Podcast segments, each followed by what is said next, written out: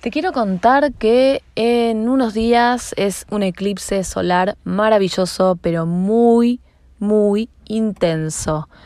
El contexto astrológico y energético acompaña para la transformación, para la transformación en todo nivel. Seguramente hace unos días que venís sintiendo algunos síntomas físicos, emocionales, energéticos, es probable que sientas que estás un poco cansado barra cansada de eh, el sistema de tu trabajo, de la educación, de la escuela y que te estés preguntando, bueno, pero ¿qué tiene que ver la inteligencia artificial y cómo se articula esto con mi vida cotidiana? Esto es Plutón en Acuario viniendo a mostrarte un poquito de lo que va a traer a partir del año que viene en un contexto donde se dan inicio a los eclipses.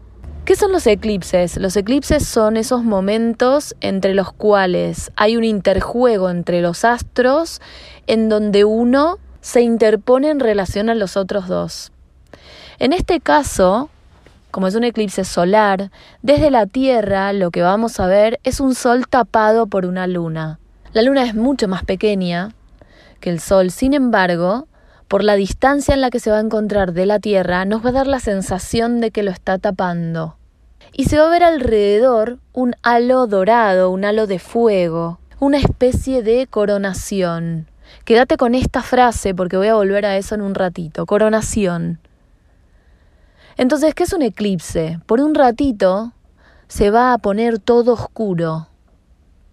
Por un ratito no vamos a ver la luz del sol. Eso quiere decir que vamos a quedar de cara, de frente a nuestra propia sombra, nuestra propia oscuridad, para que después aparezca nuevamente la luz. Vamos a quedar de cara, de frente a nuestra propia sombra individual, social, colectiva y planetaria.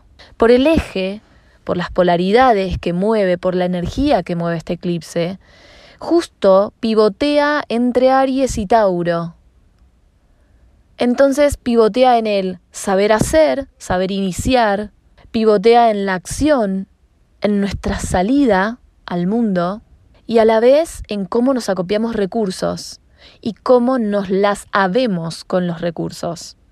Entonces se instalan muchas preguntas. Este eclipse instala muchas preguntas. ¿Sos feliz? ¿Estás contento con lo que haces? ¿Cómo haces lo que haces? ¿Lo haces mediatizado por el pensamiento o te mandás? ¿Esa manera de generar recursos es la que te gusta y satisface? ¿Habrá otras maneras de generar recursos? Cuando haces y generás, ¿lo haces con otros o contra otros? En detrimento de otros. Y esta pregunta está buenísima en relación a lo que vienen pasando las últimas semanas públicamente, en donde aparecen situaciones abusivas de figuras que eran muy confiables, al menos en el imaginario. Plutón en Acuario viene a traernos esto. Miren que se están perdiendo de ver todo esto. Entonces mi recomendación es que vayas comprándote un container de palomitas porque el año que viene se las va a traer. Plutón se queda en Acuario hasta junio. Entonces nos muestra de manera gratuita, bueno, mira, esta es una muestrita gratis de lo que viene.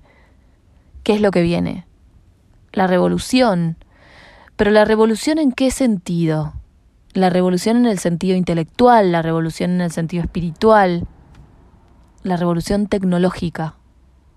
Por eso todo el mundo en estos momentos está como preguntándose mucho por la inteligencia artificial y cuánto nos va a reemplazar a los humanos. Porque la pregunta instalada sobre la mesa es, ¿la inteligencia artificial nos va a reemplazar? No, la inteligencia artificial no es sin la inteligencia humana, no es sin inteligencias múltiples.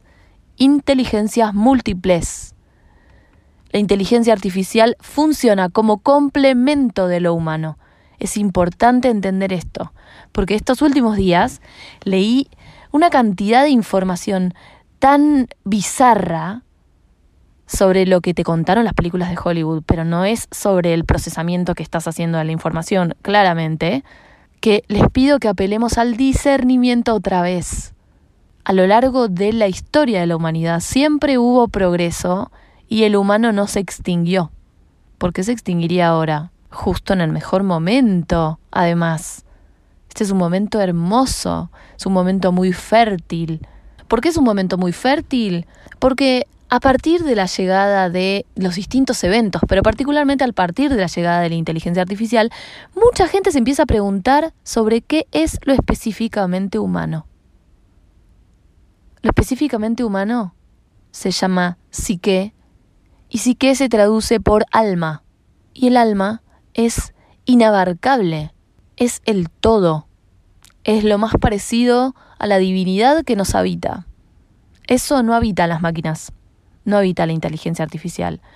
Ahora vos me vas a poder decir, sí, pero la robotita que vi el otro día, sí, ok, puede contestarte una pregunta en 10 segundos, puede lavarte la ropa, no creo que te pueda cuidar a los chicos, pero vamos a suponer que tiene un programa de niñera y te puede cuidar a los chicos. Pero si uno de tus hijos se acerca y le dice, estoy triste porque me peleé con Juancito, la máquina probablemente no sepa qué hacer. Y este es un ejemplo bizarro, guarro, concreto.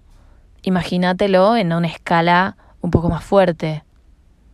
Entonces, este es un momento fértil para sembrar, para dejar semilla de qué es la humanidad que nosotros queremos. ¿Cuál es la humanidad que queremos para nosotros y para nuestros hijos? Estoy segura que la respuesta es una humanidad que co-construya con otros y con máquinas también, que integre el progreso. Porque este progreso nos va a convocar a lugares de mucha responsabilidad también, como convocó a nuestros antepasados. Entonces el eclipse viene a preguntarte un montón de cosas en un contexto donde Plutón está en Acuario y donde la conjunción de los planetas, si vos miraras la carta en este momento, hay un estelium maravilloso entre Aries y, y, Tauro. Eso significa que toda la potencia de la humanidad está en este momento, en el crear, en el hacer, en el acopiar, en el de conectar con los recursos de otra manera. Cómo conectas con el alimento, cómo conectas con tu dinero, con tu trabajo,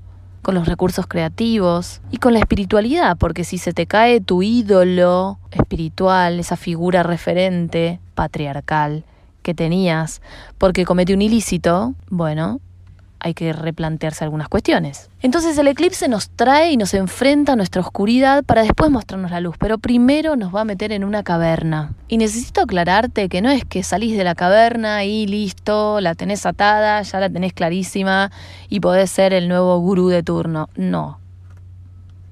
Porque uno sale de una caverna y se mete en otra, y se mete en otra, y se mete en otra, y se mete en otra, y se mete en otra.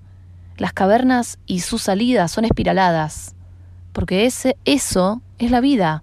Entramos en un momento de oscuridad, salimos a la luz, oscuridad, luz, oscuridad, luz, oscuridad, luz, y sin pensarlo de manera polar, sino como algo integrado, porque la oscuridad nos habita de la misma manera que la luz. Este es un momento, como venimos diciendo hace mucho, de discernimiento e impecabilidad, pero impecabilidad no entendida como lo perfecto, porque eso es algo que entendimos mal tenés que ser impecable. No, impecable no es igual a perfecto.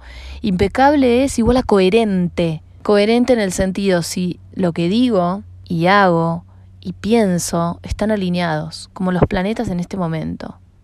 Porque si yo digo, eh, seamos humanos luz, pero siembro discordia o siembro conflicto, no estoy trabajando para ser humana luz. Si yo digo seamos respetuosos, pero a mis hijos los trato mal, no estoy siendo coherente e impecable en eso. De vuelta, impecable no es perfecto, impecable es coherencia.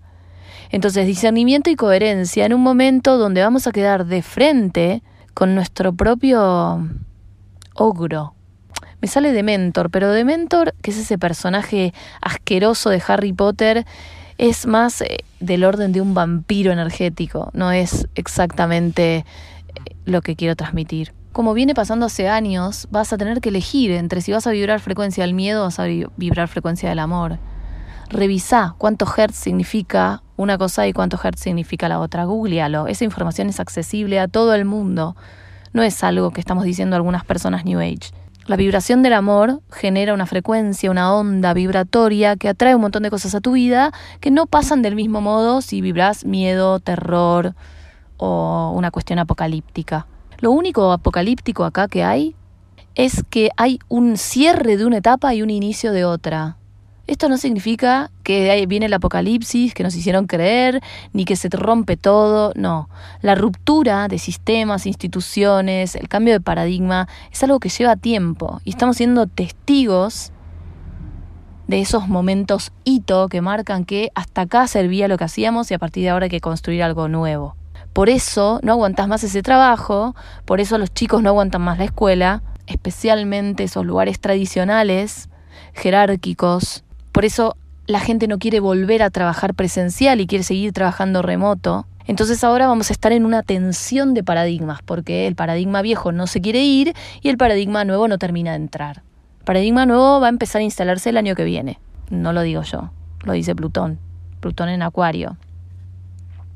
Solo que Plutón en Acuario vino ahora a mostrarnos así. Dice, bueno, mira, yo te muestro y además vengo con los eclipses, le pongo un poquito de potencia. Y bueno, después arreglate. Porque vas a tener unos meses para descansar o para replantearte todo hasta que vuelvo con más ímpetu. Porque el año que viene vuelve con más ímpetu y se queda ahí, no se va. Entonces la invitación de este eclipse es a primero integrar tu oscuridad, esta oscuridad que te viene a traer este eclipse en este momento, cómo te sentís, cómo haces solo y con otros, cómo generás recursos, si esos recursos que generás te gustan o no, si los compartís, si para generarlos sos impecable o cometes algunas acciones que, bueno, mejor no contarlas. Este eclipse te pone sobre la mesa todo eso. Tus reglas del juego tus propias reglas del juego, tus propias impulsividades, eso que no regulás, que te mandás y haces y bueno, después me dis las consecuencias. Eso ariano que tenemos todos que nos habita. Claramente, en donde tengas Aries y Tauro en tu carta, es donde más fuerza vas a sentir. Pero en líneas generales, la invitación es a preguntarnos, ¿quién sos en este momento? ¿Cómo te sentís con eso que sos y con lo que haces? ¿Y qué podés hacer para estar mejor? Es muy potente este eclipse. Puedes estar sintiéndolo, pueden estar sintiéndolo tus hijos, tus mascotas, puedes ver desorientación. Si a eso le sumás la cantidad de energía que viene entrando al planeta, tenemos para divertirnos. Te deseo una conexión hermosa con tu oscuridad, que la abraces tan fuerte como abrazas a la luz y que lo integres en un juego de luces y sombras que formen tu nueva personalidad. Y me olvidaba de decirte sobre la coronación. La coronación es ese momento, es ese momento en donde la cabeza del bebé se hace visible en el trabajo de parto. Sucede momentos después del anillo de fuego, que es exactamente lo que vamos a ver que hagan la luna y el sol. El anillo de fuego en el parto es una sensación de ardor, de quemazón, en la circunferencia del periné, que está augurando que llega el momento de la salida del bebé. Entonces, si los astros nos están mostrando que estamos en momento de coronación, ¿no será momento de nacer en una nueva versión de nosotros mismos?